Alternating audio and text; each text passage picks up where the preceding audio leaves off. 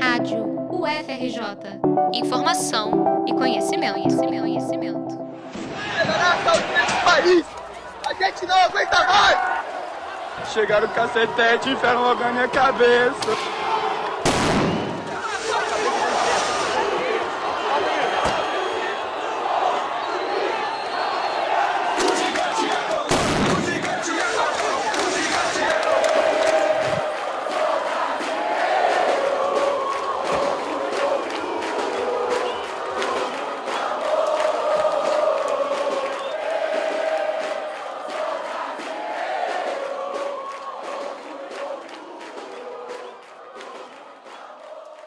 As manifestações de 2013 foram marcadas por uma participação intensa das juventudes. Muitos jovens se envolveram com a política e seguiram construindo a luta coletiva a partir dessa experiência com as ruas. Na última reportagem da série 2013, nos perguntamos: como as juventudes foram atravessadas pelas jornadas de junho? Qual foi a trajetória dos que viveram os protestos e como enxergam o período, dez anos depois? E como as crianças da época, jovens hoje, olham para trás? Vitor Hugo Silva tem 30 anos, é jornalista e servidor técnico administrativo da UFRJ. Ele começou a atuar politicamente e de forma organizada em 2009, ainda secundarista, quando se envolveu com o coletivo Tarifa Zero, que já discutia a questão do transporte público na cidade de Goiânia, onde Vitor morava. Em 2012, o jornalista entrou para o movimento Passe Livre e, um ano depois, estava nas ruas com a multidão. Junho, para mim, foi um momento ali que a gente percebeu que a gente tinha capacidade de assustar o governo, assustar os governantes, assim, todos eles, prefeitura, governo, governo federal. Eu acho que para muita gente foi uma experiência de empoderamento, assim, porque primeiro foi um número muito grande de pessoas que participou pela primeira vez da vida no protesto. Segundo que os protestos foram bem sucedidos num primeiro momento, a passagem baixou em 150 cidades, vários lugares conseguiram passe livre estudantil, Theo Lousada, que desde 2015 está vinculado ao movimento Juntos, participou ativamente das manifestações de 2013. Assim como Vitor, ele também acessou o debate do transporte ainda na escola, no Grêmio Estudantil. Hoje, aos 27 anos, avalia como a luta, que preparou o cenário para as jornadas de junho, foi marcante para a geração dele. Eu entrei no Juntos em 2014 para 2015 e muito por conta das jornadas de junho. Assim, eu é, comecei, eu acho que a partir da jornada de junho, a entender que tinha uma necessidade né, de existir algum tipo de organização coletiva para conseguir mudar as estruturas é, do país, do mundo, etc. E conseguir expressar de alguma forma essa ideia que eu acho que o Juntos trazia de organizar a indignação, porque Junho trouxe todo mundo para a rua, né? Enfim, criou uma perspectiva de uma mobilização muito ampla, eu acho que para todo mundo, mas eu acho que criou também uma vanguarda. Theo entende que após 2013 houve uma mudança estrutural não só nos coletivos de juventude, mas nas organizações de esquerda no geral.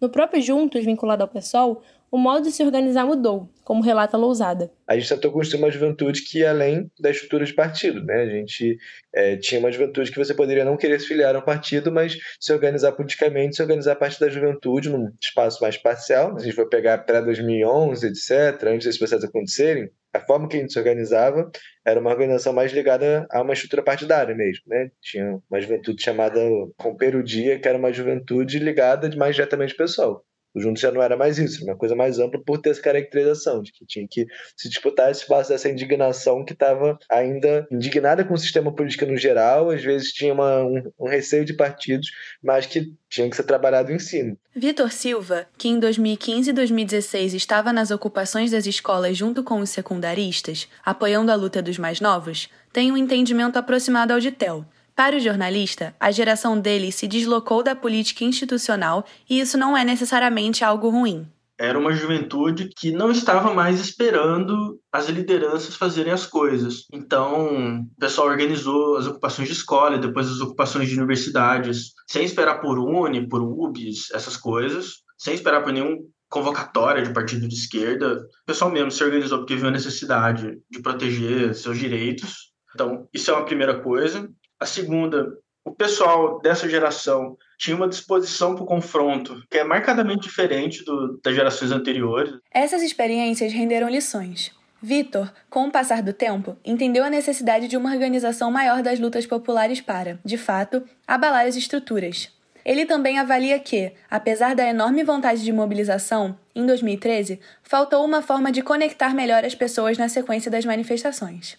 Que eu percebi é que é isso, era mais difícil do que a gente imaginava mexer com esses sistemas de poder que estão encastelados no Brasil aí do que a gente achava antes, assim, não, não basta organizar um protesto, organizar mais um protesto e continuar e, e ou deslocar de um lugar para o outro gente precisa pensar em uma escala mais de sistema, assim, porque as coisas podem ser esmagadas, e aí quando você esmaga a alternativa de organização de esquerda, pessoal de direita toma conta, né? Como já comentamos aqui nas reportagens anteriores, uma postura muito presente em 2013 e nos anos seguintes foi a do apartidarismo. Hoje, no movimento contrário, Theo afirma que após o governo Bolsonaro, os jovens sentiram mais necessidade de se organizar politicamente dentro de partidos. Eu acho que assim que houve esse processo de do fascismo, houve uma movimentação quase inversa em 2013, as pessoas buscando se organizar de forma mais total, assim, tipo, a ideia do partido, a ideia da organização política virou uma ideia em si. Eu acho que às vezes até de forma exagerada, assim, tem organizações que é, importa mais o partido do que a disputa política. Eu vejo isso acontecendo muito em diversas organizações que também se dizem marxistas, etc. Mas eu acho que é um processo interessante assim também para a gente conseguir refletir, porque demonstra também não sei se é um aumento da maturidade da vanguarda nesse momento, não sei exatamente o que colocar, mas que existe também mais um, uma busca e um espaço hoje em dia também para pessoas se organizarem mais no todo, né? não só se organizarem nas parcialidades, isso é importante também. É o caso de Bernardo Teixeira, de 18 anos, que cursa economia na UFRJ e é integrante do movimento Correnteza. O estudante relata que começou a atuar no movimento estudantil por enxergar a necessidade da organização política para garantir direitos. Nas jornadas de 2013, Bernardo tinha apenas 8 anos. Eu lembro até de um dia que eu estava saindo do aniversário de uma amiga minha na Quinta da Boa Vista e estava rolando uma manifestação, né, Não Vai Ter Copa. E aí, enfim, eu criança ainda, a polícia veio, começou a jogar bomba de gás lacrimogêneo nas, nas manifestantes e tal, eu com os meus pais ali, a gente correndo para dentro do trem. E foi uma situação bem, bem estressante, assim, bem, bem estressante para uma criança também. Na visão do estudante, as manifestações de junho foram legítimas no começo, com reivindicações importantes. Porém, ele aponta uma fragilidade na sequência desses movimentos por uma debilidade ainda à época né, dos partidos de esquerda que estavam na, na, na, direção dos movimentos, até por uma falta de fé também né, dessas lutas, o movimento não foi bem direcionado e acabou sendo cooptado pela extrema-direita, né, que, enfim, desde 2013 a gente viu aí uma ascensão do, do, do, tanto da extrema-direita quanto do fascismo dentro do nosso país. Né. Então, acho que é isso. Né. Foi, foi um movimento extremamente legítimo no começo, mas que por uma ingerência dos partidos à época não foi para frente como de fato deveria ir, né? como desencadeando, por exemplo, uma revolução dentro do nosso país. Juliana Paiva, estudante de Relações Internacionais, começou a se organizar politicamente no segundo semestre de 2016. A estudante conta que teve conhecimento sobre as jornadas de junho através de relatos dos amigos, que participaram das manifestações. Atualmente, ela faz parte da coordenação estadual e nacional do Movimento Rua, organização política inserida em diversas lutas direcionadas à juventude e à classe trabalhadora. O Rua surgiu em 2014, após o primeiro acampamento das juventudes anticapitalistas, influenciado pelas jornadas de junho.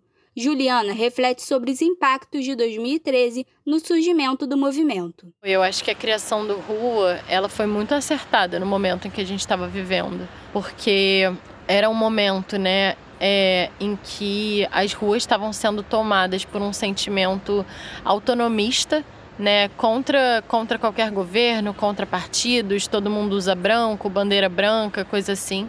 E a gente o Rua começou a existir a partir da fusão né, de vários movimentos, é, como um movimento que preservava sua autonomia a partidos. Então, a gente surge, né, sendo referenciado é, por um campo mais próximo ao PSOL, mas preservando a nossa autonomia de construção. As histórias de ontem e de hoje se cruzam quando o assunto é 2013.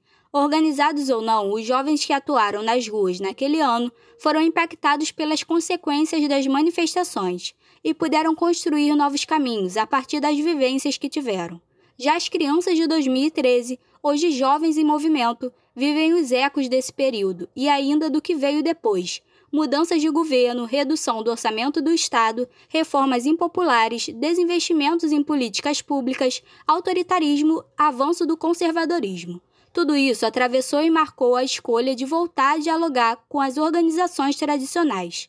Novas experiências estão a caminho e o que importa é que todos seguem vivendo a política, sem deixar de olhar para trás. Reportagem de Ana Clara Orriman, Júlia Mota e Sara Trindade, para a Rádio FRJ.